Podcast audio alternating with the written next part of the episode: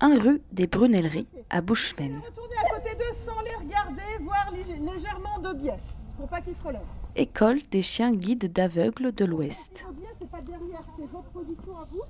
Virginie Martineau, je suis chargée de communication à l'association Les Chiens Guides d'Aveugles de l'Ouest euh, depuis maintenant trois ans.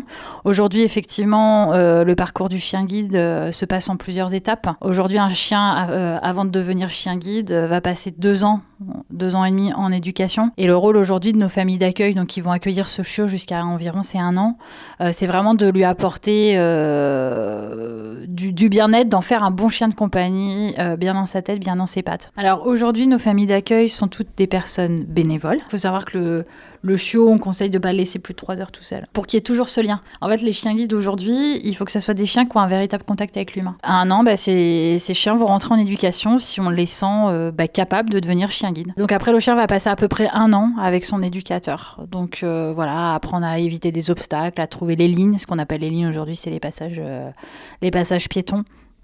voilà, à éviter les obstacles, que ce soit au sol ou en hauteur. Euh, voilà, toutes ces petites choses-là pour que, ben, à ces deux ans, il passe un examen qu'on appelle un certificat d'aptitude. Allez, viens, viens, oui, oui, là, ouais.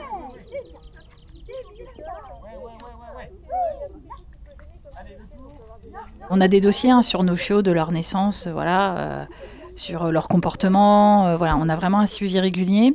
Et toutes les personnes déficientes visuelles qui nous font une demande, bah, on sait aussi des choses sur elles. Voilà, si c'est quelqu'un qui est dynamique, quelqu'un qui travaille, quelqu'un qui a encore un petit peu de perception aussi, une perception de lumière ou pas.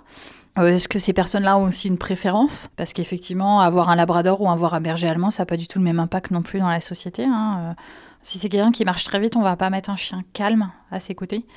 Et puis, euh, on a aussi euh, bah, la hauteur du chien. Si c'est quelqu'un de petit, ça peut pas être un grand chien. Donc voilà, c'est déjà ces premières choses-là. Une fois qu'on s'est dit, bah tiens, euh, tel chien et telle personne, ça pourrait marcher, ça pourrait former un super binôme, on va faire un essai. Et une fois que bah, ça c'est fait, que le chien a eu son examen, on arrive à cette fameuse remise. Donc la remise se passe en deux temps, c'est-à-dire que pendant une semaine, la personne déficiente visuelle va venir ici, au sein de notre association. Et toute la semaine, bah, elle va apprendre aussi à connaître son chien. Et puis la deuxième semaine, notre éducateur va aller au domicile de la personne.